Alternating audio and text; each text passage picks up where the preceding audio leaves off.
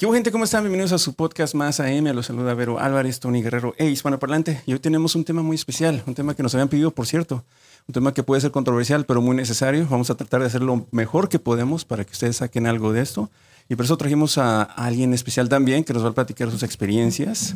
Este un invitado que está aquí, Chris Taylor, démosle la bienvenida, por favor. Eso. Yay. Chris, ¿cómo estás? Muy bien, muy bien, gracias por invitarme. No, de nada, esta es tu casa. Y antes que nada, este, ¿nos puedes platicar un poquito quién es Chris Taylor? Algo. Ah, yo platico de mí mismo, Sí.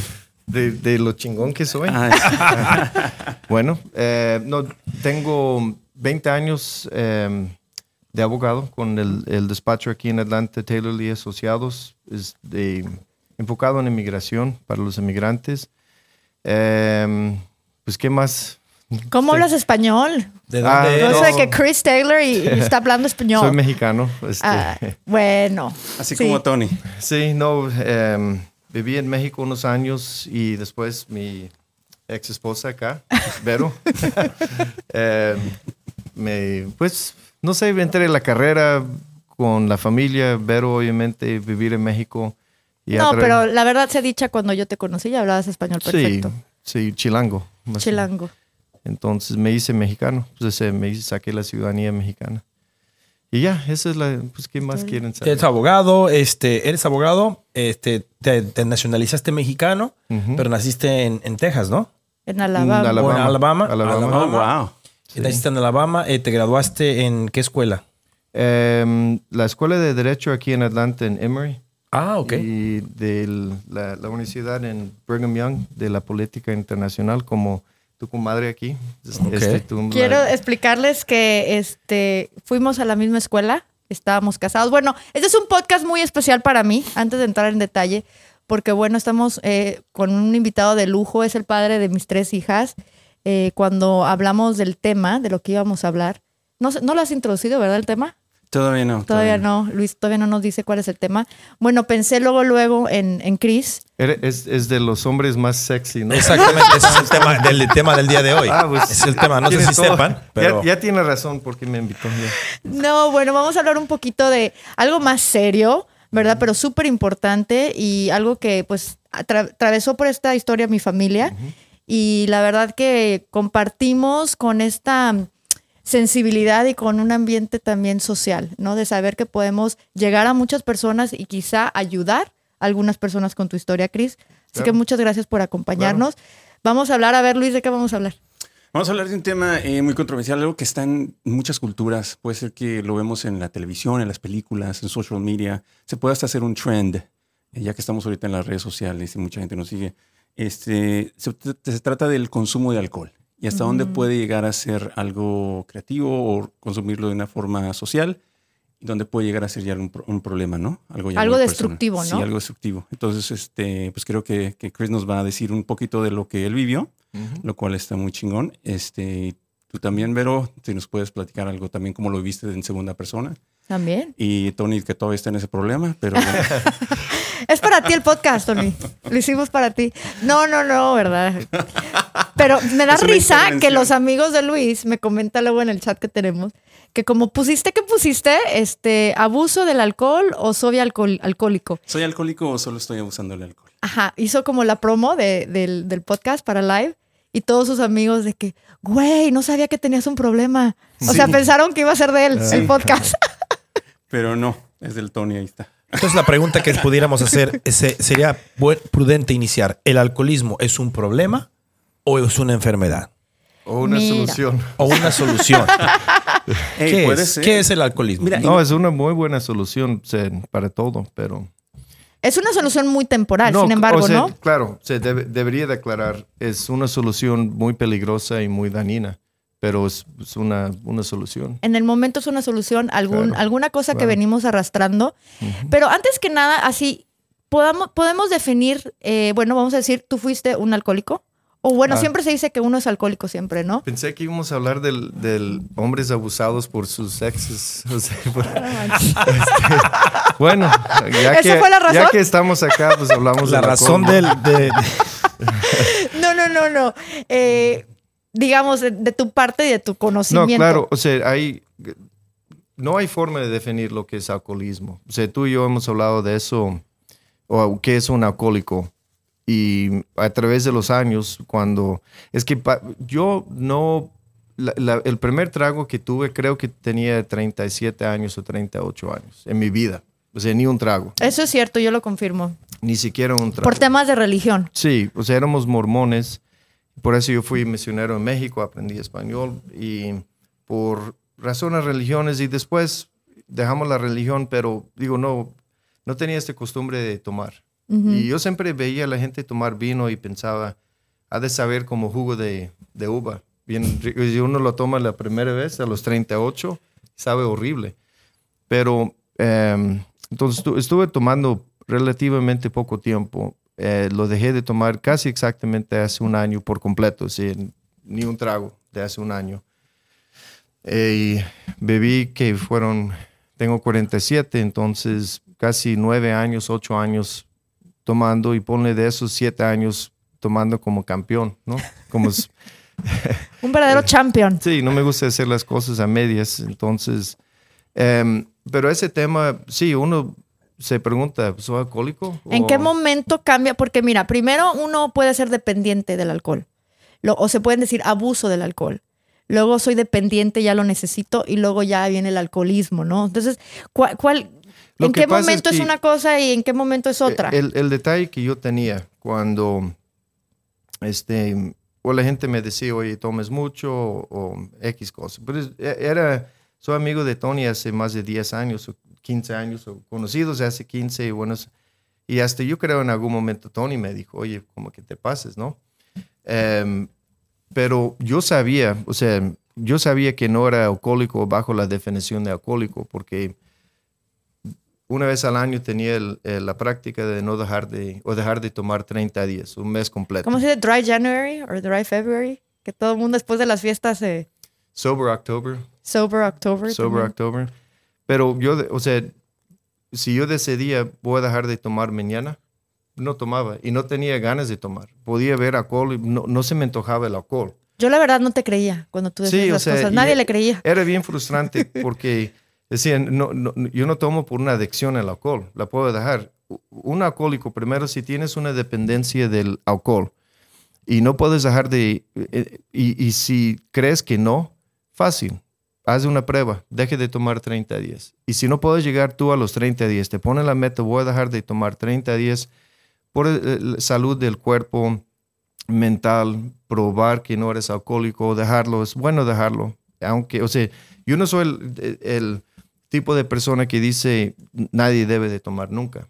Yo pienso que tomar es muy saludable y hay situaciones donde la verdad el, el alcohol te puede ayudar. Y puedo hablar de eso más. O sea, no estoy aquí para matar el alcohol.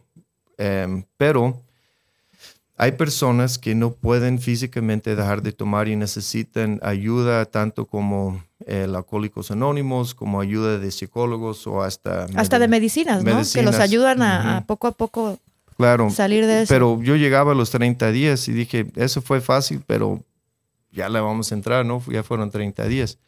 Entonces yo no tenía una dependencia, entonces yo decía no soy alcohólico, porque bajo la definición de, de alcoholismo de los psicólogos no era yo. Pero te cuento, eh, en los momentos que yo llegué a ir a terapia, porque bueno, vamos a hablar en un futuro de cómo este alcoholismo afectó nuestra relación, ¿verdad? Yo creo que por eso vino un divorcio, entre otras cosas. Em, el terapeuta a mí me dijo que cuando el alcohol ya afecta tu trabajo, afecta tus relaciones personales, ya con, para él, para el terapeuta, ¿verdad? Estamos hablando de alguien que, se dedica a esto de la psicología y todo. Para él, esa era la decisión de, de alcoholismo. Porque si ya estaba afectando tu trabajo y tus relaciones este, familiares o de amigos y de todos modos seguías, entonces eso para él ya era alcoholismo. Sí, o sea, ahí, y lo que iba es que realmente no hay definición de, para mí, no hay una buena definición de ser alcohólico porque cada persona es distinta y cada persona es diferente. Algunos lo manejan bien y otros no. Entonces, yo, yo creo que si tú nos estás escuchando y te preguntes ¿soy alcohólico o no, eres alcohólico. con el sencillo hecho que te haces la pregunta, ya la eres, o sea, porque ya es un problema. Y uno empieza a darse cuenta que el alcohol tiene, o empieza a controlar la vida. O sea, vamos a salir a quien trae el chupe, ¿no? O eh, vamos a eh, X lugar, ok, pues vamos a tomar dos tragos antes de llegar ahí para relajarnos. ¿O qué tal que el restaurante no tiene alcohol? No vamos a ese. Claro, pero es frustrante estando en esa situación, hablando con la gente que te quiere y que tú quieres, que te dicen, no, eres adicto al alcohol. No, no, no tiene nada que ver. En mi caso, nada que ver. O sea, hay un montón de factores. Y aunque yo no vuelvo a tomar el resto de mi vida por cuestión de salud y lo, lo que, la razón que paré fue un- una cuestión del hígado y no vuelvo a tomar por este motivo, pero em, tengo que admitir, después, o sea, tú y yo estamos, pensamos diferente. Yo no pienso que el divorcio nuestro fue por el alcohol. Fue, tal vez fue un impulso. O no nos ayudó. Y, o tal vez... Bueno, yo siento que desde que empezaste a tomar mucho se vinieron esos problemas muy grandes. Que antes se podían resolver y después ya no. Pero eso es una opinión como personal, Claro. ¿no? Pero yo, yo pienso también, o sea, pónganse a pensar la cantidad de gente que en este momento está en su casa pensando, me quiero matar, ya la vida no vale la pena, me quiero matar, me voy a quitar la vida. Y le habla a su amigo, el amigo dice, ¿sabes qué? Voy para allá, te recojo, vamos a tomar unos tragos y nos divertimos, te distraigo un rato y el alcohol le salvó la vida, puede ser. O sea, hay que, eh, si, si uno va a enfrentar eso, hay que ser responsable, pero hay que ser, em, decir la verdad, lo que es. O sea, hacer las preguntas, y yo tengo esa filosofía, si vas a entender por qué uno o por qué tú haces lo que haces, hay que hacer una diagnosis mental, este, s- psicológica, física, de todos, o sea, entender por qué estás haciendo lo que estás haciendo, porque si dejas el alcohol y dejes de tomar pensando que soy adicto al alcohol, pero no, nunca llegaste a los problemas que eran Las causas, ¿no? las Las causas, razones. vas a brincar de una adicción a otra adicción. Va a ser una adicción de sexo, una adicción de drogas, de mentir, de... De- del juego, del azar, ¿no? Claro, de de entonces apostar. no es una diagnosis. Para mí ir a una junta y decir tengo tantos días no, sin tomar, para muchos está perfecto, para mí no. Era entenderme, llegar a la raíz, por qué eh, tengo esa tendencia. o sea, Podemos explorar un poquito de esas este, raíces. ¿Cuáles, en tu caso, cuáles crees que fueron las causas que te orillaron a utilizar el alcohol como una herramienta? Yo, para, o sea, cuando me di cuenta que era una solución a la ansiedad social, eso era lo principal. Y la gente que no sufre ansiedad social, y, y la gente también, cuando hablo de eso, me dicen, pero como abogado vas a corte, eres, estás en público, das discursos, y nada de eso me da, no me pongo nervioso, no me afecta. Lo que me afecta es estar en una, cualquier cosa. ¿Como una reunión? Una reunión social y más cuando hay gente que no eh, conoces y la gente que no sufre de eso nunca van a entender. Van a decir, ah, bueno, relájate tú, no, no pasa nada. O sea, no, no puedes quitar una sensación o una, una ansiedad con lógica. Y a través de los estudios se han dado cuenta que la, una mayoría de gente que asiste a reuniones de alcohólicos anónimos sufren ansiedad social, eh, sufren, algunos están, eh, un, un buen porcentaje sufren de eh, eh, autismo, algo que... Es que eso está muy interesante, o sea, autismo, ansiedad social, como mental health. Ujú. eh, entonces el alcohol viene y como que te, te, te duerme un poquito, ¿no? Como que te... Mire, yo lo explicaba de esa forma. Para mí, o sea, y, y una de las razones que el despacho tuvo éxito y creció era si mi mente, o sea, la mente debe de correr a 60 millas por hora, mi mente corría a 120. Y eso ca- causa ansiedad. No estás en balance con la gente a tu alrededor. No eres normal. No eres normal y no te sientes normal y te sientes fuera de lugar. Dos tragos y la velocidad de tu mente baja.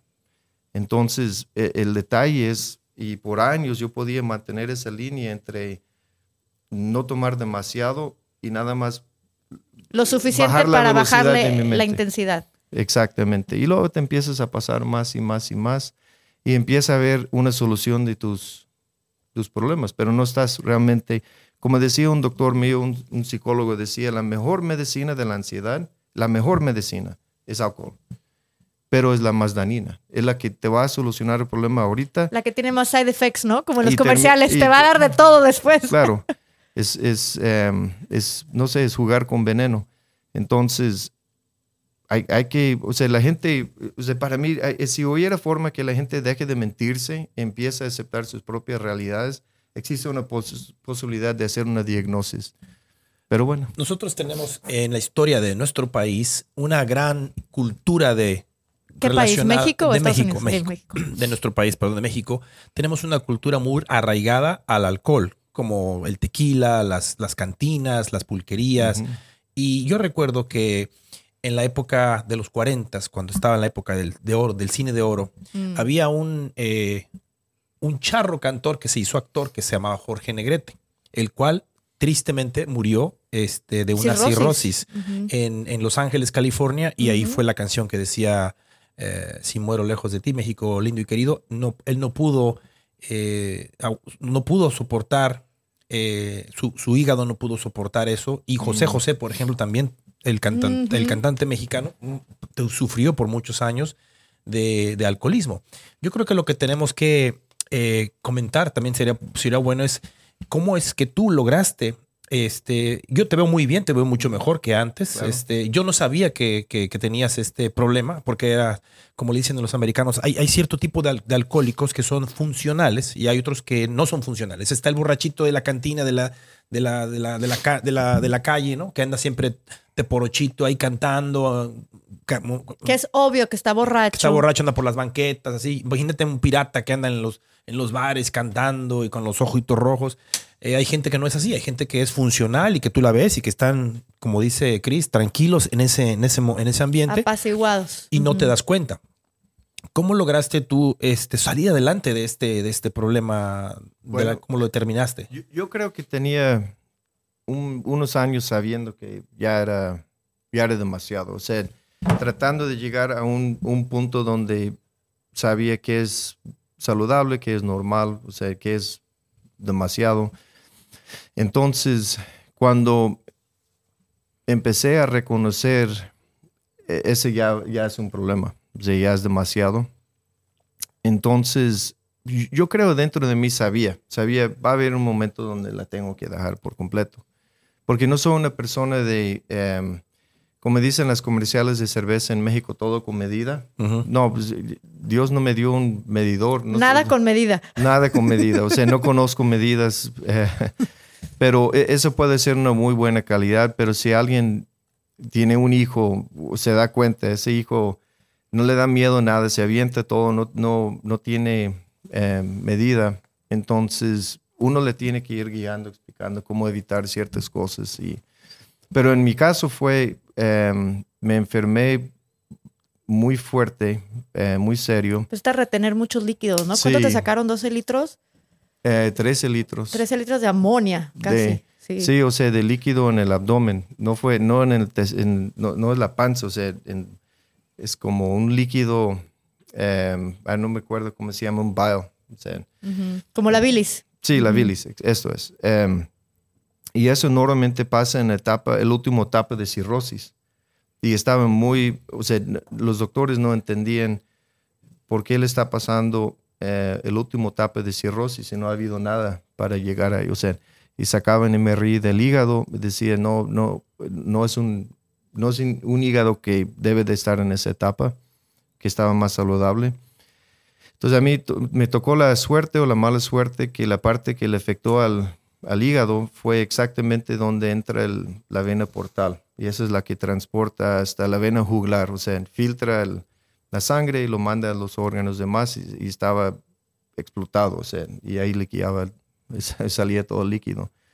Entonces, si me hubiera tocado, atacado ahí, no me hubiera dado cuenta y no dejo de tomar Mm. hubiera seguido. Y si hubiera sabido lo que me iba a pasar haciendo diagnosis, o sea, haciendo laboratorios, hubiera a lo mejor controlado la cantidad que tomaba. Pero para mí no era opción. O sea, no, no, no me dio opción el doctor. Y al comienzo no pensaban que iba a calificar para trasplante. Y como dejé de tomar, y, eh, todo ese proceso me tiene como sacado de onda porque cuando yo regresaba con los doctores me decía, no, pues todo parece bien en los laboratorios, sigue sin tomar. Y dije, no, me dijiste que no puedo tomar el resto de mi vida, o sea, no voy a tomar. Pero están acostumbrados a los alcohólicos, ¿no? Que sí sabía toman. eso. O sea, sí. pero me, me dicen, hay gente que llega a esta etapa donde uno le dice, no, vas a, no vas a llegar a un trasplante, no hay tiempo, porque son dos años, dos años y medio de espera. Em, entonces vas a morir en dos años. Tal vez si dejes de tomar, empieza a extender ese tiempo. Y hay gente que sigue tomando. Entonces yo creo que ahí sí viene lo de la, la- la adicción Pero ese- química, ¿no? Es una adicción ya Pe- química. Pero esa es gente que, mira, si te dicen te vas a morir si sigues tomando y sigues tomando, es gente, ¿para qué los, hacemos la diagnosis de, de alcohólico? O sea, a ellos les vale. Entonces, yo estoy más bien enfocado en la gente cuando hablo de ese tema que se está preguntando, ¿tenga ese problema o no? Y lo- los amigos que tengo que anden cerca de donde estuve yo, les digo, no, no es que tiene que dejar de tomar, pero si tú te das cuenta que no lo puedes controlar, y si te pones límites y constantemente estás rompiendo tus propios límites, tienes que dejarlo. Eso. Pero Qué- bueno, eso fue. o Eso sea, fue. Y, y- miedo a la muerte. y, y, y te, tú te sientes bien, te sientes, eh, sí, te sientes, claro, no me siento súper bien. qué bueno. y este con, con la esperanza de, de no tener que tener un trasplante, sino que se va regenerando el hígado. Y creo que es posible. Vamos a ver. Hay muchos, hay muchos casos que se han, eh, se han sanado con medicina natural. ¿Has tú alguna vez experimentado con medicina natural o otra, otra terapia Mm. ah, Sí. eh, que, que no sea me- medicinal? Bueno, el- lo, lo principal fue saber la dieta. O sea, hay comida que nos estamos echando veneno por completo. A ver, dinos qué, qué, qué comidas te dice el doctor son muy malas para el hígado. Bueno, o- cualquier comida rápida. Lo que es eh, Los McDonald's, sea todo. lo que sea. O sea, si, Oh. viene, si viene procesada la comida, ya te fregaste. O sea, pues, mira, el, el tocino está horri- es horrible. Contiene algo en inglés se llama nitrates y nitrites. Es sí, sí, sí. eh, un químico que hace que no se eche a perder la carne. Y el gobierno lo permitió hace 50 años porque gente se estaba muriendo de puerco eh, malo, serio? en- enfermo. Entonces, la, la actitud del gobierno era, mire, si les damos puerco sucio, se mueren ahorita. Si les damos este químico, se mueren en 50 años o 30 años. O sea, pero le añades alcohol, le añades cierta medicina, le añades comida muy procesada, eh, las toxinas del aire. Mira, las cremas que los perfumes, todo lo que echamos nos están dañando el hígado. Entonces, Wow. y eso hace que te pones más viejo. Diet Coke, ¿no? Sí, porque el hígado, filtra, el hígado filtra todo, ¿no? Todo. Todo, Entonces, todo. ¿tu dieta en qué corresponde? Eh, por no, ejemplo, no soy muy bueno para la... O sea, vegetales. Sí dejé de tomar, pero la dieta No, la sigo más y- o menos. sí, o sea, em, no, o sea, típicamente mi dieta es una proteína al día, o sea, un pollo o, salmón. Una pechuguita. Sí, exacto. O um, una carne de vez en cuando, como hoy. Estaba diciendo a Vero que hice una carne japonesa de wagyu. Uh, steak. qué rico. Pero eh, típica, y na- nada de puerco. O sea, y no es, hay, hay puerco limpio y bien preparado, pero es mejor evitarlo. Chorizo no. Chorizo, nada. Te- Tocino, pepperoni, chorizo, pepperoni, pepperoni. es- Salamis, pepperoni, todo eso todo es, de la pizza. es- sí. Imagínate que si algo, si le eches una hamburguesa en tu mesa y 30 días después se ve igual, está lleno de químico, no es normal, no Claro, es entonces natural. ninguna, ninguna hamburguesa de McDonald's ni nada de no, y nada de em, nada que no sea na- natural, o sea, orgánico y natural. Y, Entonces tú tienes que prácticamente tener un, una cocinera, un chef eh, disponible. no, a mí me gusta. Las O cosas sea, ¿O tú naturales, mira, las cosas naturales como la fruta, las verduras se cocinan en que cinco minutos, you steam them. La gente a veces no entiende eso, lo digo yo porque hago mucho de meal preps y mi parte de, de lo que me dedico, que lo más natural no toma tiempo. Necesitas cocinero y cocinera para cuando estás haciendo cosas muy elaboradas, quizá, pero para lo natural, un, un- un pescadito Mira, o- en tres minutos se te... O agarro el crock pot, Ujú. agarro el Es de lo más sencillo. una- le echo un Comer pollito- limpio es muy sencillo. Le echo un pollito con verdura y un poco de jugo de, de carne. Y 40 minutos después como por tres días. O sea, Mm. me gusta el caldito, el- hago taquitos del pollo. Este, ahora hago tortillas sin carbohidratos, que no es igual, pero bueno. Ej- ejercicio, ¿te recomiendan hacer ejercicio o no puedes Sí, hacer ejercicio? Y no, y no, no, sí, claro. Mucho ejercicio. Sexo también te permite Mucho. mucho texto. Sí. Ayuda. Eh, ayuda, no, es eh, toda una vida normal, nada más. enfo- Por ejemplo, tiré todas las, tenía eh, cremas y cosas, aceites para echar a la tina, para bañarme. Y cuando me di cuenta, muchas tienen toxinas. ¿En serio? Claro. O sea, hay, y hay formas de saber si ves en una crema de piel o lo Para que se conserven, ¿no? También. Para que no Claro. se echen a perder. Según eso tienen vitaminas, pero pues quieren que te duren el súper mucho tiempo. Claro. ¿Llegaste a ir a Alcohólicos Anónimos? No. O sea, no. puro valor mexicano. Quiere decir que tú, cuando tú decides no, es Sí. no.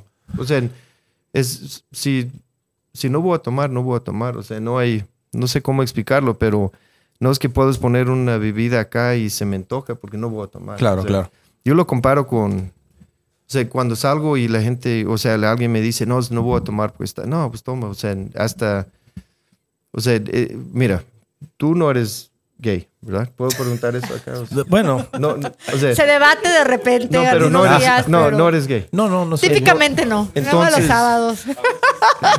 Dice que- Depende Bueno, cuánto cuando está, paguen. Cuando está Luis aquí, pues Depende cuánto paguen, ¿no? me acerco a él. Sí, Luego, ahora luego sí. van, a, empezar con las, con las cosas. Van a empezar a Ahorita decir cosas. empezamos de, hablando de ese tema y te acercas y me muevo para acá. No.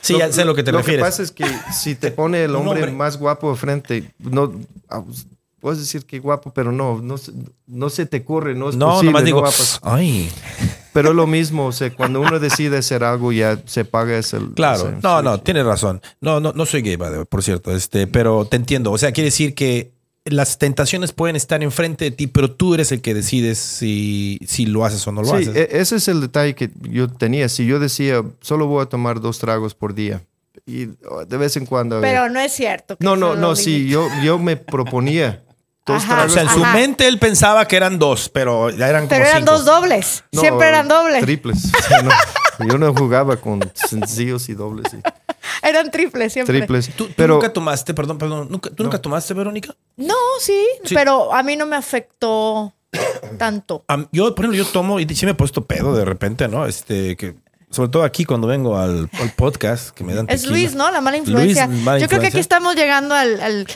a la conclusión que todo viene de, de- de por acá. Sí. No, no, no. Pero, me pero la tú- culpa de sus pérdidas. Luis, ¿tú, tú tomas? ¿Qué, ¿Tú tomas?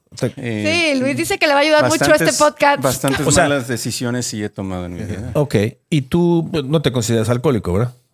Yo no me lo he puesto, no me lo, no lo he pensado porque, como dijo Chris, ya cuando, yo creo que cuando ya lo piensas es porque a lo mejor ya estás en ese punto. Eh, porque creo que yo comparto, y mucha gente va a compartir lo mismo que yo, que no tomamos diario y eso quiere decir, nos hace pensar que no somos alcohólicos. Sin embargo, a lo que platicamos hace rato. Binge drinking. Sí, o sea, de los que a lo mejor vamos a una fiesta y vamos a tomar. O sea, como que ya es- está dentro de tu, de tu mente de que vas a tomar. Entonces, Que la única razón de ir a una fiesta o algo es para tomar. Si no hay tomadera, casi que no hay fiesta. Sí, Y eso es algo muy, muy, muy malo porque aquí también en Estados Unidos, en todos lados, o sea, las mamás, si se van a reunir para cualquier cosa, Botox en, en wine. Todo es wine, o sea, todo es tomar, tomar nuestra cultura más y más comerciales, mucho, está muy aceptado, demasiado. Y la verdad, si vas a una fiesta y la gente no está tomando, la verdad sí es aburrido. Es bien aburrido. O sea, la realidad, si vamos a hablar realidades, o sea, una fiesta sin alcohol, pues que una fiesta de niños o vamos a leer un libro. O sea, la verdad, y uno cuando deje de tomar por completo, y yo he estado con Tony y Vero también en muchas situaciones y fiestas, y ustedes son muy disciplinados, o sea, tienen esa habilidad de, de tener un, un vaso con una bebida tres horas, ¿no? Yo en 30 segundos acabo el mío y ya me borría y dame otro. Eh, entonces depende. Eh, hay niveles de, de alcohólicos, pero uno cuando deje de tomar, no es que deje los amigos, pero deje de pasar tanto tiempo con los amigos. O sea, ya no es... No es lo es que tan- te iba a preguntar, no ¿cómo es afecta a tus divertido. relaciones? Es que siguen igual, o sea, tengo las mismas amistades y sigo de repente salgo con ellos, pero si salgo con ellos, salgo a cenar. Y, si, y, y la verdad a mí me aburre escuchar a borrachos, o sea, es aburrido, es aburrido.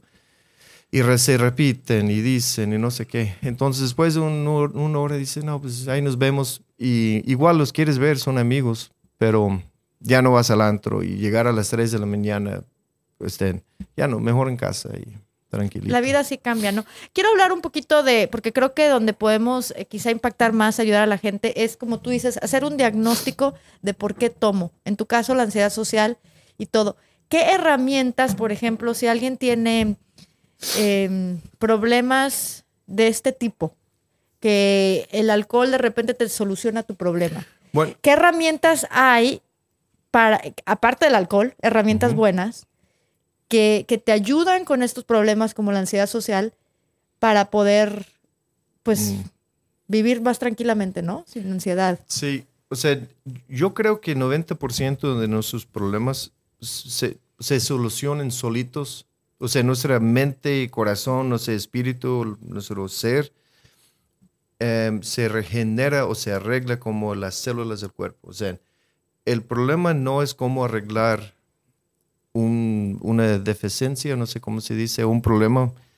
El, el- para mí, el desafío es la diagnosis, que sepas lo que tienes. Ahora, eh, cuando yo iba a fiestas contigo, no sé si te acuerdas, eh, yo, estaba, yo me ponía muy incómodo antes de tomar. O sea, tú te aventabas en medio de la fiesta y brincando. Yo no conocía a la gente y yo me sentía muy mal. O sea, para hacer una conversación con alguien.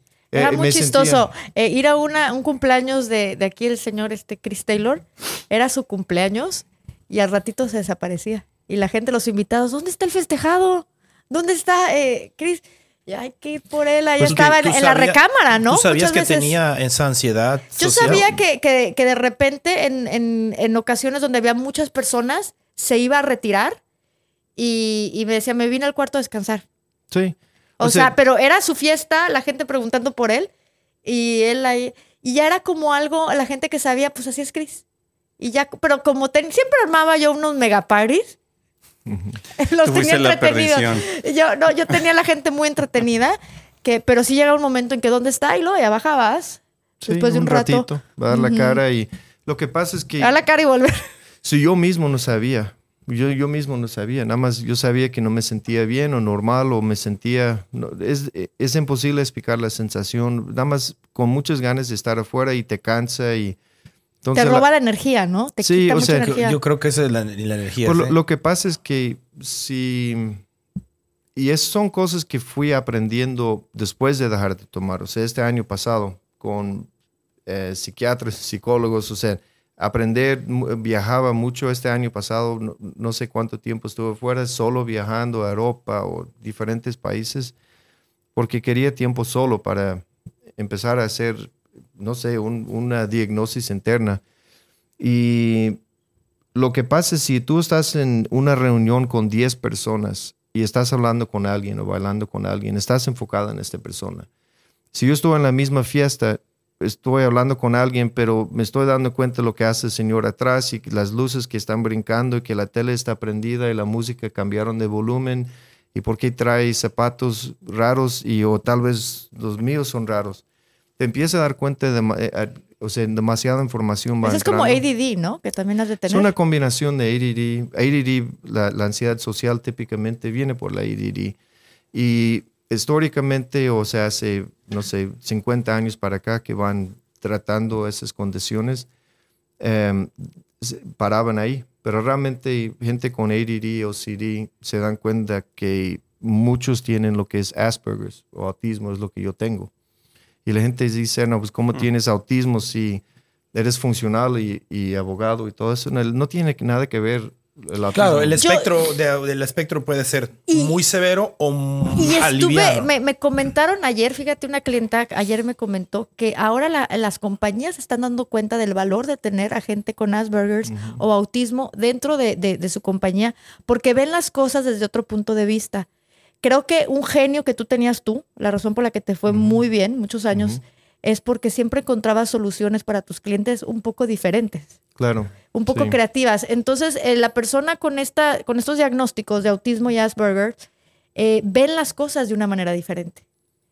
También se sienten diferentes, que es la parte fea, la parte social en donde no se sienten que encajan, pero para cuestiones de, de cómo analizan las cosas, te van a presentar... No, en cuanto el trabajo, solucionar problemas es una eh, un poder, un superpoder. Dice sea, superpower. un superpower. Pero em, a lo que voy yo, ahora que sé lo que tengo, lo cual es mi, mi- la situación, no me afecta tanto.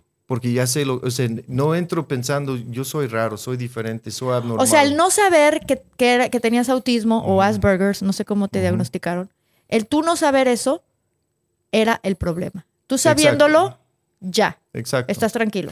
Mira, si yo hubiera sabido seis meses antes que me pasó lo al hígado, que me, lo que me pasó, o sea, me hubiera hecho una diagnosis apropiada médica, ¿tú crees que hubiera seguido tomando? O sea, no tenía que esperar que me ocurrió lo que se me ocurrió. Nada más me faltaba la información, no la tenía. Entonces, es, mi punto es, si haces una diagnosis apropiada y correcta de tu situación, tu matrimonio, de tus hijos, de- o sea, pero profunda y correcta, se soluciona el 90% solito. No, no hay que batallar.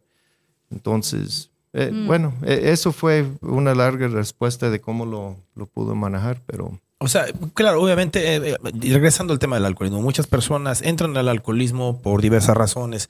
Entendemos y escuchamos las razones de Chris, por cuáles las razones que se, se metió por ese camino. Las razones pueden ser diferentes para ti, diferentes para Luis. Cada persona es un caso diferente, ¿verdad? Pero de cierta manera estás escapando algo, ¿no? Él estaba escapando su ansiedad social. Chicos, tenemos claro. que tomarnos un breakcito. rápido. Oigan, pues está súper bien, buena la plática. Está Estamos súper bien. aprendiendo. Este, obviamente es bien difícil estar aquí atrás. Eh, ahorita estamos Un aplauso a extrañando- Luis, que la está haciendo de Anchor el día de hoy.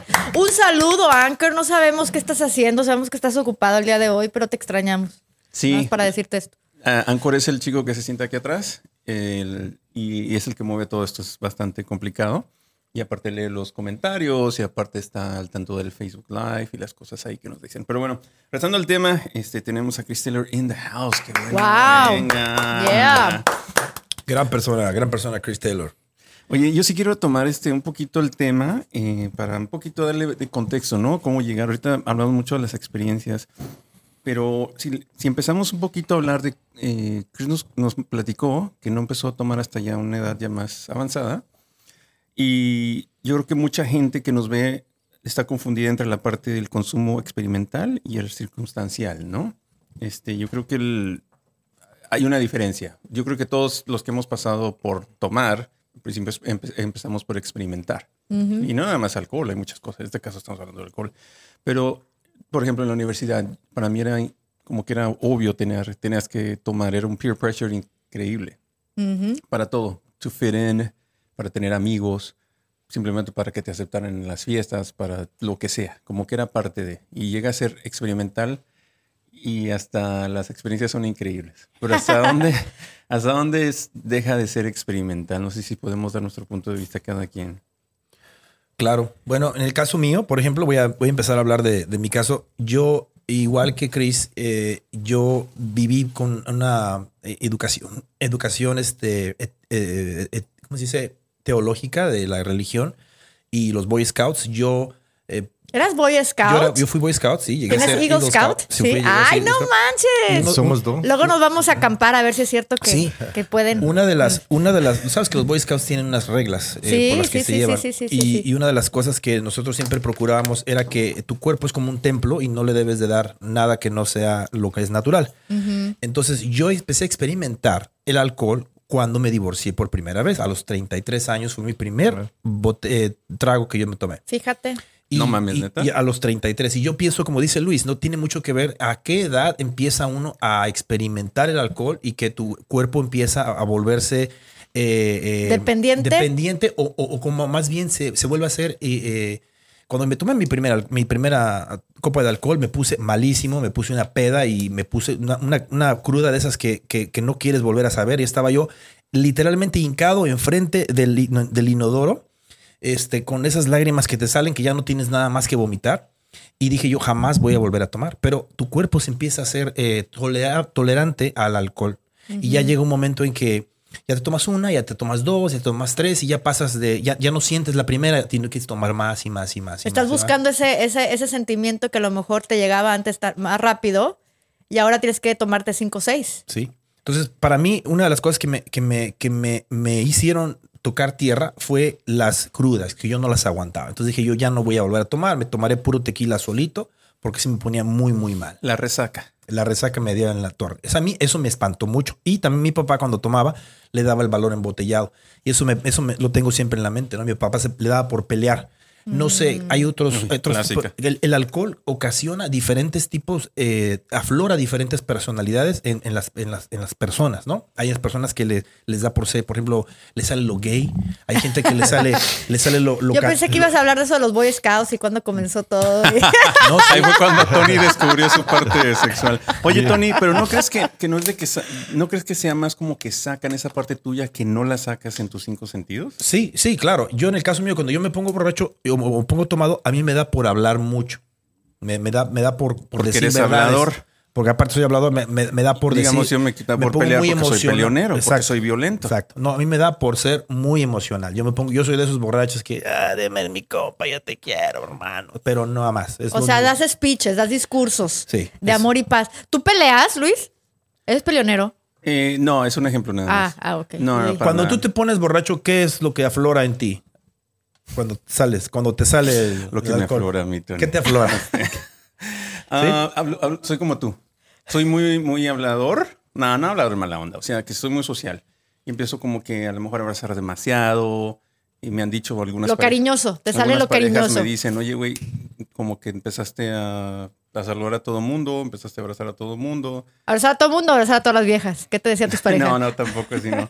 Pero muy social. Y empiezo a hablar demasiado. Y hasta el punto donde la gente puede molestarse o, digamos, It's hostigarse. Sí, Sí, hostigar a la annoying. gente. Entonces, por ahí. ¿Y esa es, transici- esa es circunstancial para ti o es, eh, ¿cómo dijiste la primera palabra? Experimental. No, circunstancial. Ya. Circunstancial. Sí. Ya se... Sí, no, experimental tiene su tiempo, ¿no? Sí. Sí. tiene su tiempo y espacio en lo que estás experimentando y luego ya circunstancial cada vez. O ojalá que no pase de circunstancial a, a dependencia, ¿Y donde tú? ya no es dependiente. Pues yo sigo, yo pienso que sigo experimentando, no sé, o sea, no, no soy una persona que realmente tome mucho alcohol. Pero si, si va a ser, va a ser algo muy limpio, como tequila. No me gustan cócteles, no me gusta casi vino, por ejemplo. Y para mí, muy bien con, con, por ejemplo, tequila. No me Oye. pasa nada, no me da cruda. eh, igual. me pone muy contenta, me da un up en vez de down. Eh, Y- vamos a, se me olvidó decir algo. Mira, hay tres, hay tres esta- eh, estados, se le puede llamar. este, el uno es el consumo experimental, donde es curiosidad, es moda, lo que tú quieras. La segunda es el consumo circunstancial, donde lo haces en ciertos eventos nada más, como en un velorio, este, en Navidad se puede decir. Una fiesta. No, pero es como que solamente ciertas veces al año, no ah, cualquier ya, fiesta. ya, ya, ya. Ok. Después ya sigue el consumo social, que ahí es cuando... Ahí es cada fin de semana. Ahí es ya fiestas, el peer pressure que mencioné ahorita, y que ya se empieza a hacer una patología. Y después de eso ya es dependencia. ¿Cuándo empieza la dependencia? ¿Cuando empiezas a tomar a qué horas? ¿En la mañana? No, yo creo que la dependencia piensa- em- empieza cuando dices, lo voy a necesitar, ya. Mm. Como que, ¿dónde está? Como decía Chris, vamos a ir a un restaurante, eh, ¿dónde está la wine list? Es cuando empiezas a, a programar tu vida alrededor del alcohol. O sea, mira, voy a ir a, a una junta, entonces me tomo uno, ahorita voy a estar bien en dos horas, pero después ya le puedo entrar un poco y a rato te voy a ver, vamos al bar primero y después platicamos de un proyecto. O sea, tu vida... Todo está planificado en base a cuántos, cuántos me voy a tomar. Exacto, o sea, y como decía Tony, o sea, gente que funciona a alto nivel alcohólicos o alto nivel eh, y no, no quiere decir que son mejores o más inteligentes, pero planean mejor, como que tie- tienen mejores planes, o sea, yo era bueno planeando, sabiendo, mires, por ejemplo, si vienen las niñas a quedarse un fin de semana conmigo, sabía, ah, pues lo voy a bajar el viernes en la noche, porque yo nunca sentía una resaca o, o la cruda, nunca. O sea, y uno porque sí. Pero porque te la conectabas al otro día. Sí, o sea, digo, yo para qué O voy sea, a le sufrir? seguías. ¿Para qué la resaca Sí. si ahorita la, la curo con Y- y- otra? Pero tiene que ver lo, que están hablando ahorita de cómo uno aprende a, a tomar o cómo, de dónde lo, lo, lo sacó. Para mí es, es muy responsable que padres le enseñen a sus hijos a tomar una copa de vino. Porque para mí yo, como nunca vi alcohol en mi casa y nunca estuve en situaciones, yo evitaba fiestas de, de alcohol cuando era joven. Em, cuando empecé a tomar, empecé a tomar con amigos y mis amigos que tú conoces son de tomar, yo pensé, yo, en mi mente tomar era ponerte hasta los huevos y perder conciencia casi. Para mí eso era tomar. Yo, yo no tenía otras opciones, o sea, digo, no, no, yo no sabía que era normal tomar una copa de vino en la cena. O sea, digo, ¿para qué voy a tomar una copa de Ni sabe tan rico. O sea, si voy a tomar una copa de vino es para empezar la peda. O sea, Entonces, para mí es mejor enseñar a los hijos, mira, y eso de un abogado puede ser, que voy a decir que algo ilegal, pero si ya sabes que a los 15, 16 años van a empezar a tomar por presión social, eh, deja que, que prueben un, un benito, una cerveza o uno eh, bueno, en México así se hace, ¿no? Muchos en, casa eh, le enseñan a los adolescentes. Sí. No están esperando a que los amigos. En Francia, o sea, en Francia es normal un, un niño de 16 años toma una copa de vino. Mm. Con sus padres, Entonces, Porque cualquier cosa que le emites al hijo, si uno dice no puede salir con chavos así, ¿qué, ¿qué, va a hacer la muchacha? Va a salir con chavos así. O sea, entre más lo tienes limitado, más van a, a buscar esto. Entonces, yo, yo, creo que es mejor enseñarles. Es, es, como la gente que dice, yo no voy a hablar con mis hijos de condones porque eso quiere decir que les estoy dando autoridad que tengan sexo. De no, le estás enseñando que es una realidad. Tienen que saber lo que es. Tienen, los niños deben de saber lo que es un borracho, un alcohólico, uno que toma socialmente y otro que, em, que lo toma responsable. ¿Qué es la diferencia? Yo no sabía. Ya lo sé.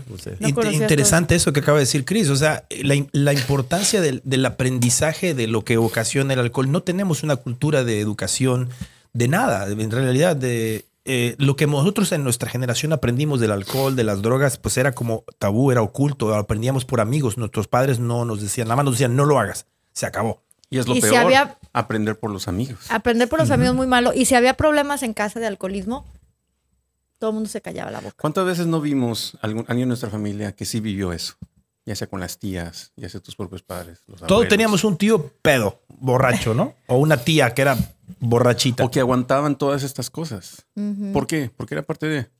Y no se hablaba. O sea, eso como que no, no, no se hablaba en las generaciones, por ejemplo, los niños, como dice Cris, no, no se les educaba, mira, tu tío es un borracho y tu tía tiene que aguantar. O sea, no, nada más se daba por entendido que eso pasaba y ya. O imagínate, llega el tío, yo tenía un tío que tomaba mucho y llegaba, llegaba a las reuniones familiares borracho y era el mejor tipo del mundo. O sea, era el, más único, divertido. El único que nos hacía caso, se metía a nadar con nosotros, nos levantaba, nos brincaba, nos tiraba y era muy buena onda y todo el mundo ah, es un borracho. Entonces crecimos pensando, pues el, borracho era el buena onda, o sea, los demás eran unos mamones. Sería bueno comentar también, ¿será que el alcohol, como cualquier, o una droga, e, etcétera, eh, puede ser que la ¿hay alguna relación con la genética de que hay personas que son más adeptas a, hacerse alcohólicas que otras? Sin duda, güey. ¿Tiene algo que ver eso? Hace, poco vimos el caso de la hija de Elvis Presley. No exactamente de alcohol, pero en medicinas, en abuso de estas cosas. Entonces yo creo que lo podemos conectar con eso. ¿Por qué? Porque es de dependencia, güey. Y entonces yo creo que sí tiene que algo que ver, no sé, ahorita me dan su, punto de vista, pero la historia nos lo ha dicho que sí. Mm. Pero hay, hay, o sea, hay pruebas de, de eso. O sea, personas em, metabolizan el alcohol de formas diferentes. Mm. Y otros creen más, ¿cómo se llama? ¿Dopamina? O, dopamina, sí. Dopamina, cree más dopamina, más felicidad. Otra gente, si anda más deprimida de lo normal, fumando mota o tomando alcohol o medicinas, les sube. Y otros les pone deprimidos. O sea, entonces, Sí, tiene mucho que ver en la genética. La genética y tienes que ver qué es lo que hace en ti, ¿no? Tú también por tu propia experiencia. A ver, vamos a hablar un poquito tú de, de, lo que se experimenta a veces. La razón por la que no se habla, quizá, de estos temas es de la vergüenza. Buen punto. La, la vergüenza, ¿qué, ¿qué, rol juega en, en, el alcohólico? ¿A ti te da vergüenza? Eh, a lo mejor lo que te contaban. ¿Tuviste blackouts, me imagino? Blackouts, sí, seguido seguido. Y la gente, como dice Tony, no se daba cuenta. La gente pensaba que tú estabas como bien, ¿no? Pero tú realmente al otro día no te acordabas de nada de lo que hiciste. Eh, ¿cómo, ¿Cómo experimentabas esa cruda moral que se llama? La del otro día, el que te dicen, oye, güey, hiciste esto y tú así como que no me acuerdo. Muy chin". Y- interesante, Y, sí. luego te haces como que el que es, ah, sí, ¿verdad? Buenísimo. Y la verdad no te te, lo tienen que acuerdas. platicar, es como que te platican la historia de lo Pero que pasó te- porque no te acuerdas. Te da pena admitir que no te acuerdas, entonces estás tú, ah, mira, sí, ah, chingón, chingón, y estás aquí ah, por la ruta, güey, Bueno, ¿qué hice? Es que no sé si no tengo vergüenza o... pero ay, no sé, esas cosas nunca, no me dan... O sea, si no me acordaba, decía, no, güey, no me acuerdo. Ok. Yo escuché una historia de, de un amigo que tenemos en común, de una persona que dice, yo amanecí, o sea, en Egipto, al otro día con...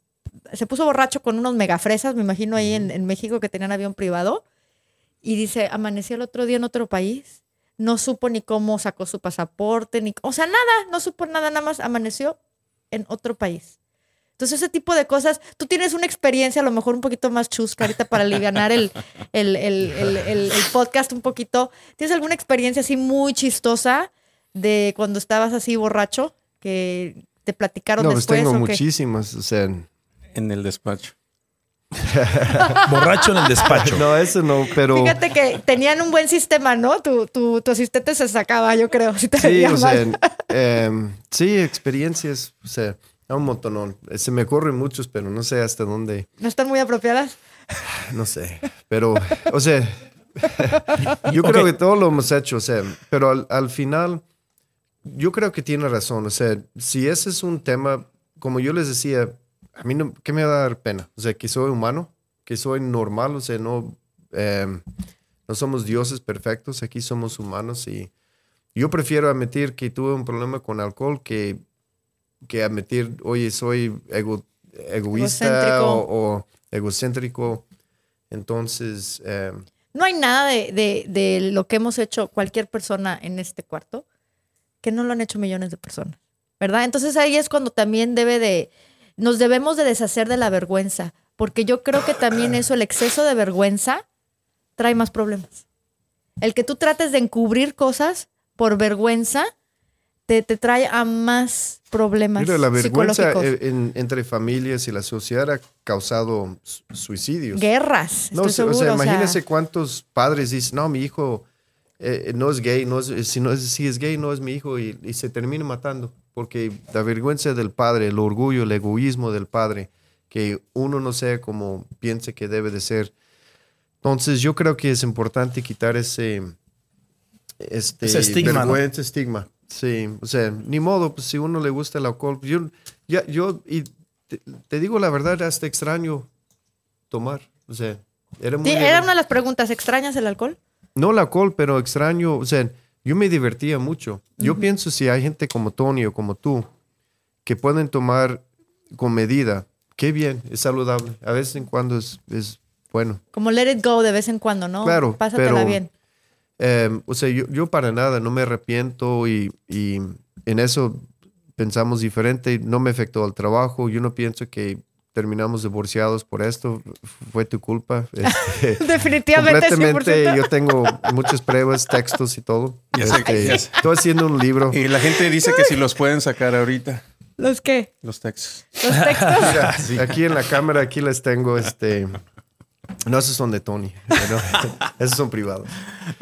No, pero em, mira, la, la gente tiene problemas de repente no controlan lo que comen y son obesos. O sea, hay, hay gente que se la pasa deprimida. O sea, y estamos hablando abiertamente de eso en el público y no le da tanta pena que uno, no sé. Entonces, como dice Debemos de Tony, normalizar algunas cosas, ¿no? Para poder realmente dialogar y Bueno, poder realmente es que- resolver. Sí, y, y en parte, no, no sé si te acuerdas, yo me molestaba que me decían alcohólico. O sea, de- de- se deben de quitar esa palabra. No, Lo- lo pero, pero también debes de comprender que las personas quizá que te observaban no sabían lo que estabas pasando por tu No, pero lo interior. que pa- el, el comportamiento en general, si tú vas a juzgar así de, de lo que estás observando, claro. pudieras decir, esa persona es un alcohólico. O sea, no lo hacían en pero, mal plan. claro, no, pero usen esta palabra para atacar. O sea, cuánta gente, yo he hecho no, miles de divorcios en la oficina y cuánta gente dice, no, es que mi esposo es un borracho, un alcohólico. Y de inmediato me pongo a pensar a la, a la golpea o la maltrata.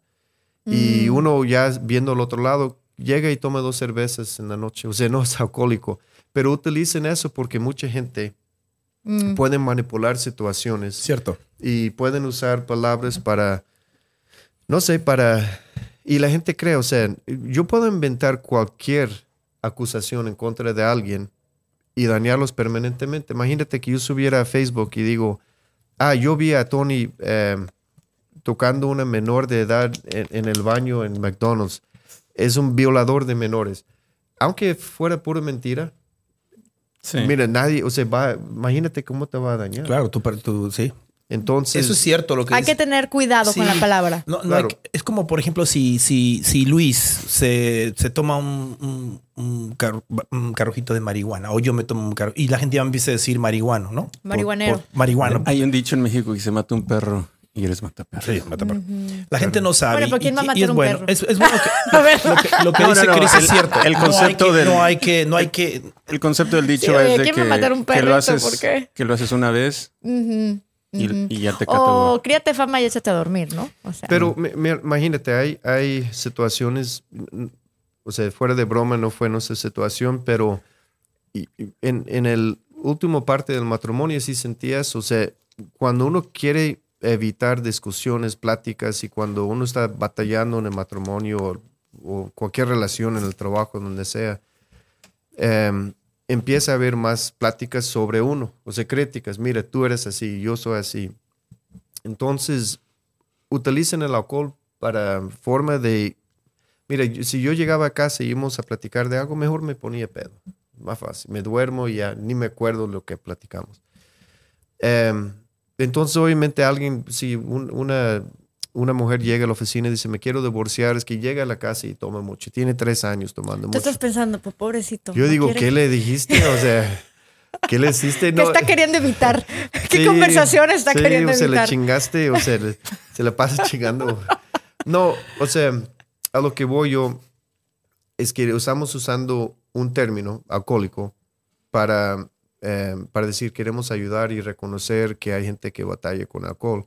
Pero al mismo tiempo lo usamos para decir ese no vale nada ni como esposo, ni como padre, ni como empleador. Ah, O sea, lo, lo usamos como una palabra, un borrachito en la calle. O sea, no sirve. Despectivamente. No sirve, claro. Em, ¿Por qué te divorciaste? O sea, no sé, a lo mejor tú lo dices o lo has dicho, pero si alguien, ¿por qué te divorciaste? No, es que Chris era bien alcohólico.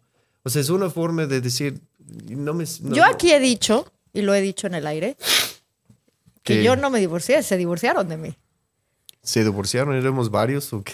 No, pero quien pidió el divorcio fuiste tú. No, claro, o sea... Entonces, ay, porque también, o sea, la verdad sí lo he dicho, de que en el, en el sentido, pero bueno, no vamos a entrar a eso, de eso no se no, trata y- el y- y podcast. está bien, pero a, a lo que voy yo, el término en sí Me hubiera es gustado eh, darle, eh, decir que fue el alcohol, ¿verdad? Pero sabemos que No, es que, mire, parte de hacer diagnosis, si yo pudiera dejar nada más una cosa en, en este podcast, de hacer la diagnosis apropiada o correcta, profunda, es em- si empiezas a escuchar excusas que dan gente en la vida sobre relaciones, de cualquier relación, yo les llamo respuestas baratas o respuestas sencillas.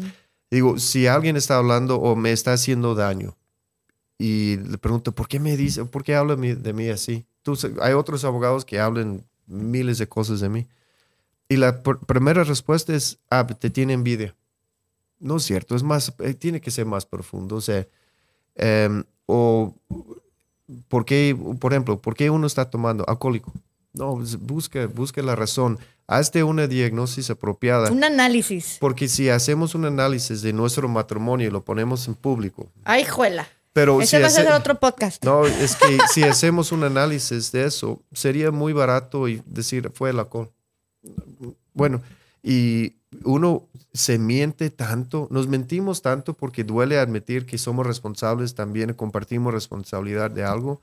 Entonces, Pero, pero me dice más interesante, no que quiera continuar con ese tema, ¿verdad? Más este, personal, pero cuando te diagnosticaron con tu autismo y con tu Asperger, me empezaste a mandar algunos videos de cómo afecta a la pareja. El que tú no sepas que estás casado con alguien que tiene ciertas cuestiones como Claro. autismo o Asperger, eh, lo Pero que tú consideras saberlo- normal en, en a lo mejor alguna conversación o alguna no sé qué, la otra persona lo siente como agresión, lo siente como... Entonces, cómo a veces ese, ese diagnóstico que tú hablas, ese autoanálisis, y que bueno, también profesionales ayudaron, ¿no? Al rato le, le explicas a la gente cómo te Claro. diagnostican, cuál es el proceso, pero porque a lo mejor hay mucha gente que, que gracias a este podcast se ve inclinado a ir a buscar un diagnóstico, ¿no? Lo, que, lo que pasa es que, mira, vamos, vamos, a, vamos a, a- a tomar esta como, como debe ser. Estamos hablando del alcoholismo en general, eh, que, que obviamente el alcoholismo afecta a muchas personas y relaciones, claro, lo sabemos.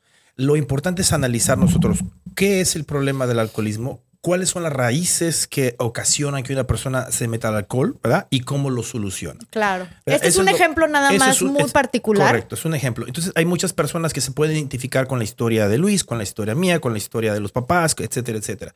Entonces, eh, hablar eh, eh, eh, de un caso específico creo que sería eh, eh, en vano porque nunca vamos a terminar.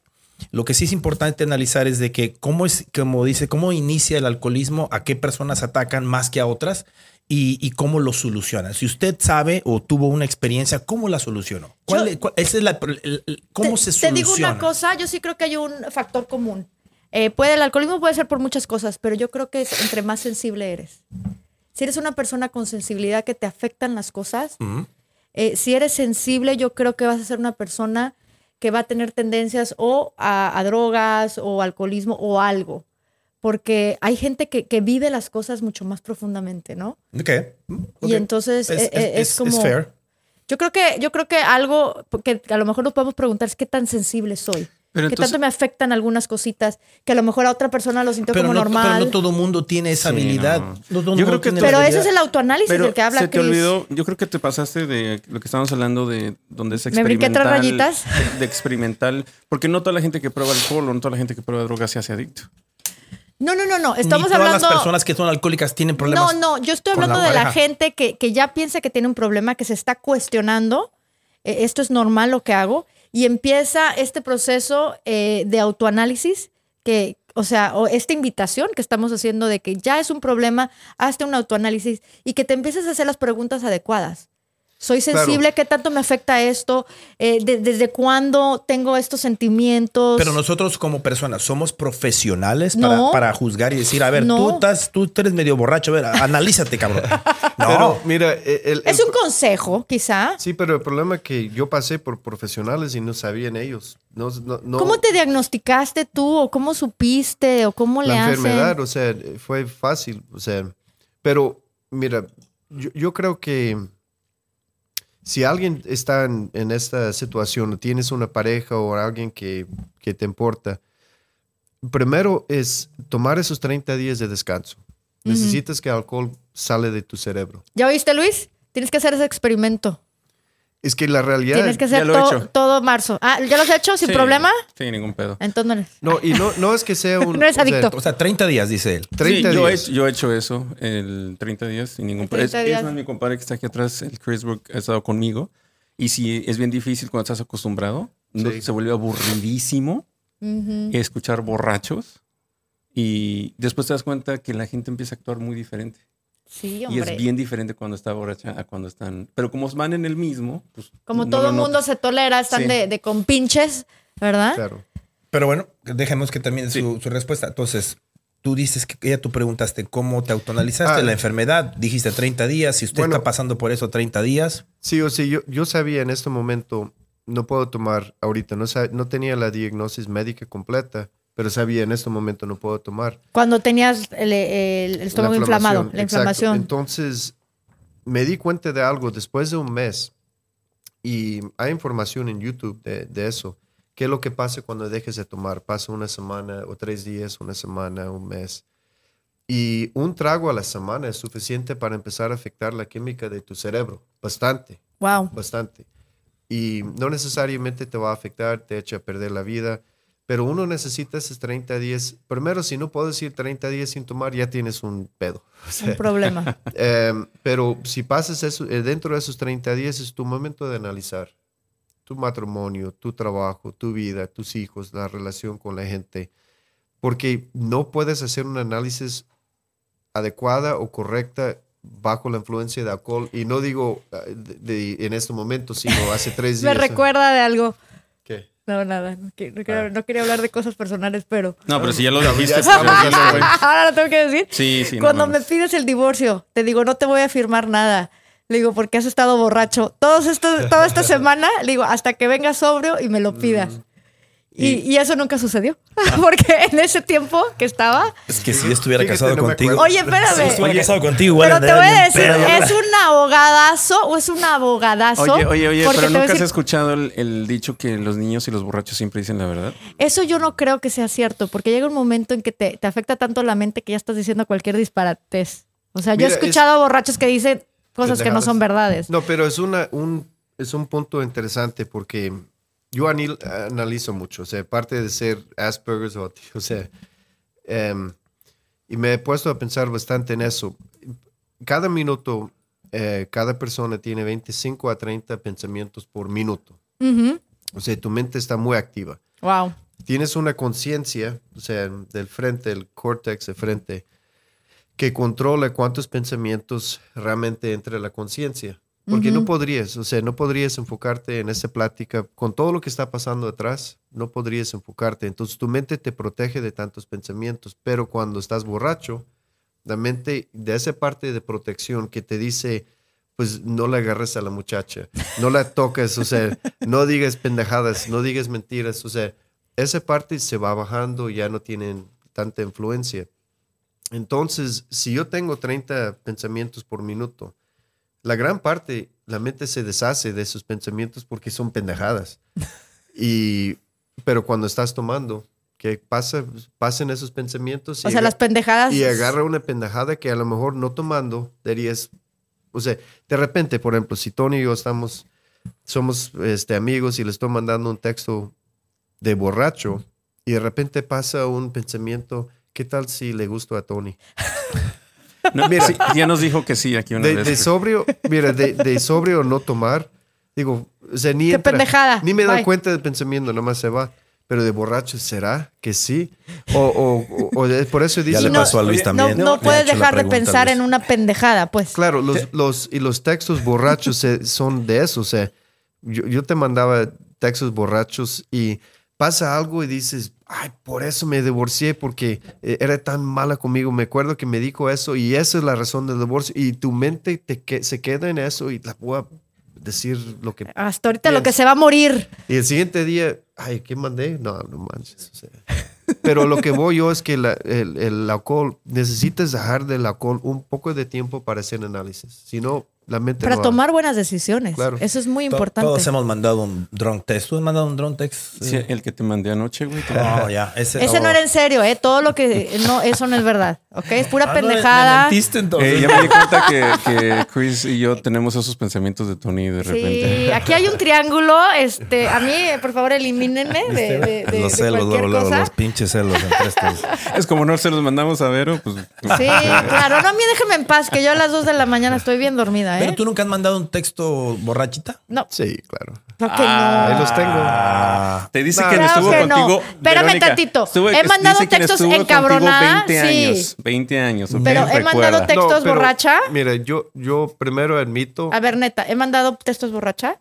pues dice que sí. pues si no estábamos borrachos, entonces ¿qué onda? Estaba bien encabronada. Bueno, pues, no, o sea, admito que yo el 99% fue, o sea, de mi parte, pero bueno, no sé. La verdad, Pero no. tú, tú, a ver, el autoanálisis. No, Sí, no he mandado, Verónica. no he mandado Verónica, textos Recuerda borracha. que aquí hay alguien que te conoció por 20 años en tus. Es que yo te lo dijera, porque he dicho muchas cosas. A lo mejor y- no te acuerdas tampoco. No, Vero no es así. La No, verdad, es que Vero, no, Vero no. no es de mandar textos así de No. borracho. Encabronada sí, pero de borracha. Encabronada, te puedo mandar, mira, 50, pero te vas a dar cuenta que no estoy borracha porque va a estar como que bien hilado, va a estar bien como, como que bien pensadito, ¿no? La lógica ahí va, va. Pero encabronadísima, claro, cientos, En- miles. En tu familia No no. ocupa alcohol para mandarte No, un güey, texto para borracho. nada, O sea, no. eso, es, eso es a lo Lo que que pasa no es que se... ese- ese eh, no, pues, ¿En tu familia nunca eh, existió una persona con problemas de alcoholismo? Eh, mi abuelo, que no conocí, ¿verdad? El, el- el papá de mi papá. ¿Y qué pasa? Que mi papá ya no, to- no toma nada. También por cómo lo crió su mamá religiosamente, pero pues tengo tíos que sí toman y todo.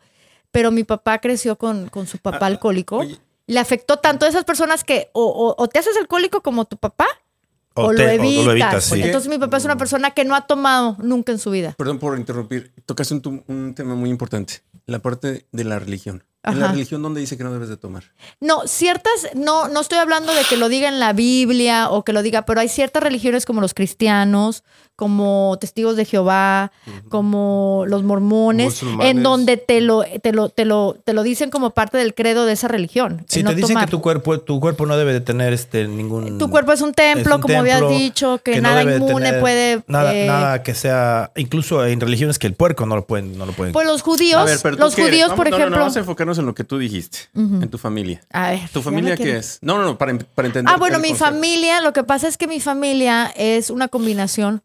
eh, por ejemplo, yo soy Álvarez Jarvis, ¿no? Y entonces mi papá también. Somos del norte de México y en el norte de México se establecieron unas colonias mormonas que venían de Estados Unidos. Entonces, la mitad de mi familia, la parte Odona, la parte Jarvis, vienen de la, de, de la comunidad mormona.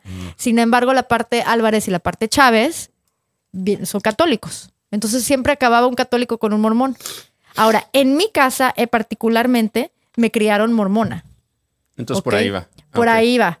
Pero eh, ya pues llega uno en- a cierta edad y dice, pues mi religión muy padre, muy chida, aprendí mucho, pero pues no, no, no estoy... Es que, bueno, para empezar, yo creo que, bueno, Cristo, Jesús. no, no vas a empezar con esto, a ver, vamos. No, él, él bebió, él tomó. Ah, bueno, pero las religiones, por ejemplo, dicen que eso no era tan fermentado. Por ejemplo, eso es lo que nos decían, Ay, ¿no? no mames. No, no, que no, no. es la realidad. Perdón, no, tengo nada en contra de la religión. No, Mira, pero yo- yo sí- históricamente, Mira, yo, yo sí soy, yo creo de este grupo probablemente el más antirreligioso. O sea, pero la realidad es que se, ferm- se fermentaba en jugo de uva para que se, se pudiera usar durante el año. No era un eh, 90 proof vodka, whisky, o sea, e- era diferente. Entonces, no, no- era como una guapilla, ¿no? ¿Cómo le Pero, decimos? que pasa pero que ¿cuál es la diferencia? porque tenía mucho menos alcohol. exactamente, o sea, a una diferencia, por ejemplo, un vino hoy en día es un vino fuerte, está a 13% de alcohol. Em, un vino en ese tiempo, un vino necesario para que no se eche a perder, requiere 2 a 3%. O sea, ellos no lo iban a hacer con De la- 2 a 3. Claro, porque Ah, empieza a perder el valor nutricional entre más fermentado. Entonces, entre más alcohol, menos valor nutricional. Y la meta era guardar la uva durante el año. Entonces, no, no digo que no había vinos fuertes, pero es diferente tomar un, una tequila de 45% de alcohol. O sea, es muy Sí. diferente que un 2%. No te puedes emborrachar. Pero em, es- también... Es como tomarte el kombucha, ¿no? Que Sí. dicen que tiene un poquito dos, pues, el kombucha Pero- que tenía eh, tiene más efectos de salud que Pero- de alcohol. pero como bueno, tú dices, mi- el tequila, ¿qué tanta salud? Mi, Es co- más mi- alcohol. mi comentario no iba así como para ponerse borracho. Simplemente es el acto. El Claro. acto de consumirlo. Entonces, eh, yo no creo que. Te digo una cosa, Luis, yo creo que la- los pastores y los ministros y los líderes religiosos han visto muchos problemas alrededor del alcohol. O sea, saben que a lo mejor suben las infidelidades dentro de la congregación. Eh, ¿Qué tal el, el- el- el marido que a lo mejor se pone violento en la familia? Entonces llega como una regla general, ¿sabes qué? No vamos a tomar esta congregación, este grupo que somos, nos vamos a evitar eso por las consecuencias que puede traer. ¿Verdad? Que la gente, ¿cuántos niños o niños a lo mejor eh, cometen estupideces? Drunk driving, Mira, se hay- mueren. Que, que dicen es una decisión más bien por la congregación. Pero regresemos otra vez al punto donde a lo mejor. No es de que te vayas a ir al infierno, es no, no es, es- no es eso. Educarlos a los niños y sabemos que está dentro de nuestra sociedad. Claro. Pero es el miedo. entonces, Hay muchas cosas que las hacen por miedo. El miedo a qué podría suceder, eh, ese miedo eh, hace que uno haga reglas. ¿Por qué le pones tú reglas a tus hijos? De que no, por Pero, miedo de que se vayan a, a descalabrar hay- o que se vayan a... A. Hay, hay dos fuerzas en la vida y eso es constante siempre. Se trata de la política, negocio, matrimonios, todo. Una fuerza es querer controlar. Es que, Con miedo, con... claro, quiero leer tus textos, quiero saber dónde fuiste, al- a, los hijos quiero ver quiénes son tus amigos, qué haces, qué dices. Toda tu vida la quiero controlar porque quiero que tú seas como yo quiero que tú seas. Y hay una rebeldía en contra de, esa, de ese control. Entonces siempre hay una, una pelea de, de poder, o sea, entre un gobierno, cuánto lo puedo joder a la gente sin que se hagan se haga una rebeldía. ¿Hasta cuánto nos pueden subir los impuestos, verdad? Antes Claro. de que...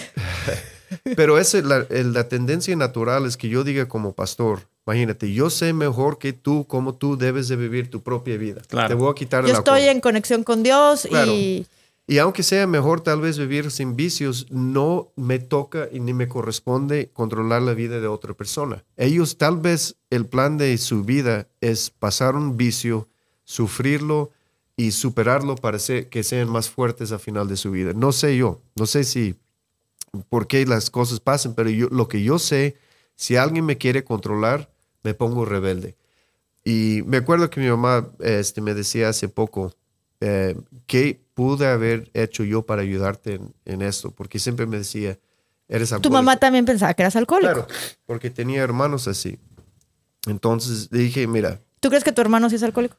no, Ah. sí, es como yo. Eh, pero dije a tu mamá, entre más tú me decías alcohólico, me comparabas con gente así, más no quería escucharte, menos caso te hacía. Entonces, ¿qué, qué hay que decir a una persona en esa situación? Pues depende, cada persona actúa diferente. Pero si ves que entre más joderlos, menos te hacen caso, solo lo estás aislando para que un día te dejen y ya no te escuchen. Y eso pasa con hijos. Entre más le dices al hijo que quieres controlar su vida, quiero que saques puro 10, güey. Tal vez lo saca por miedo, pero el día que se va de la casa, te va a mandar a la chingada. Claro. Espérame, mi mi Berito, tenemos que tomar otro break. Otro break. para la gente eh, que está ahí en YouTube. Ese fue el primer segmento. eh, sale esto obviamente el domingo. y el siguiente sale el miércoles. Este, y ahorita vamos a seguir grabando. ¿Qué hubo, Los saludos hispanoparlantes. Soy el host de este show y les damos las gracias por haber visto este video. Por favor, suscríbanse y pongan la campanita para que les lleguen todas las notificaciones. Y les mandamos un saludo de parte de todo el equipo del podcast Más AM.